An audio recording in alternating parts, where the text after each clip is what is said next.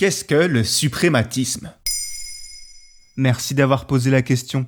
Né au début du XXe siècle en Russie, le suprématisme est un mouvement d'art moderne. L'apparition de ce mouvement est très particulière puisqu'il a vu le jour grâce à la musique. En effet, un compositeur avant-gardiste, Mikhail Matyushin, travaille sur un opéra futuriste qui n'aura pas le succès escompté et qui sera conspué par le public.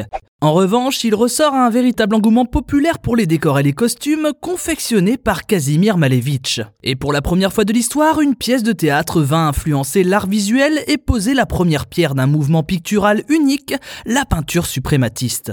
Sur quel principe est né le suprématisme? Le suprématisme se pose comme étant le plus pur des arts. Malevich, qui est donc le père fondateur du mouvement, développe sa théorie en jouant sur les aspects géométriques et les couleurs primaires, tout cela sur un fond de mouvement dynamique.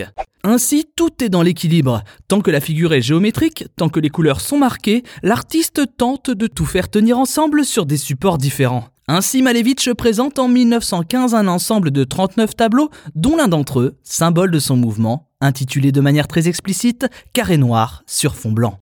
À chaque fois, on retrouve le même principe, des formes principalement bidimensionnelles, trois couleurs, à savoir un fond blanc, une figure carré noir et des couleurs primaires pour le reste. Comment un art abstrait comme le suprématisme s'est-il développé? Il s'agit en fait d'un langage visuel, et le but, contrairement à ce qui se fait jusque-là, est de représenter le réel de manière détournée, sans rentrer dans un mimétisme d'objets ou de situations fidèles à ce que tout le monde peut voir. Par exemple, le français Serge Rat a pu relater des existences dans ses peintures. Par un jeu de silhouettes sur ses toiles, il propose des chemins de vie amplifiés par le mystère du blanc gravitant autour des formes. Ainsi, malgré son apparence simple, le suprématisme a pu se développer grâce aux interprétations qui ont pu être faites des différentes œuvres. Bien que certains analystes artistiques soient tombés dans l'hypersémantisation, donnant à des œuvres certaines explications fausses ou exagérées, il n'en reste pas moins que le suprématisme a réussi, comme beaucoup d'autres arts avant lui, à faire avancer la société. Quelles sont les œuvres du suprématisme les plus célèbres Nous avons précédemment cité Quadrangle, c'est-à-dire carré noir sur fond blanc de Malevich,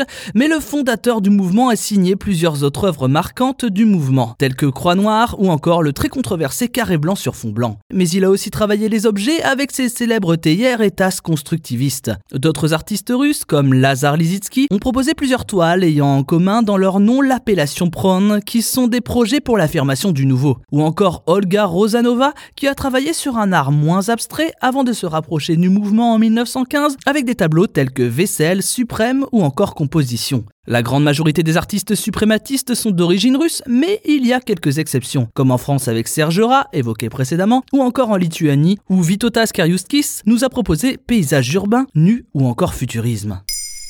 Maintenant vous savez, un épisode écrit et réalisé par Thomas Dezer. Ce podcast est disponible sur toutes les plateformes audio et si cet épisode vous a plu, n'hésitez pas à laisser des commentaires ou des étoiles sur vos applis de podcast préférés.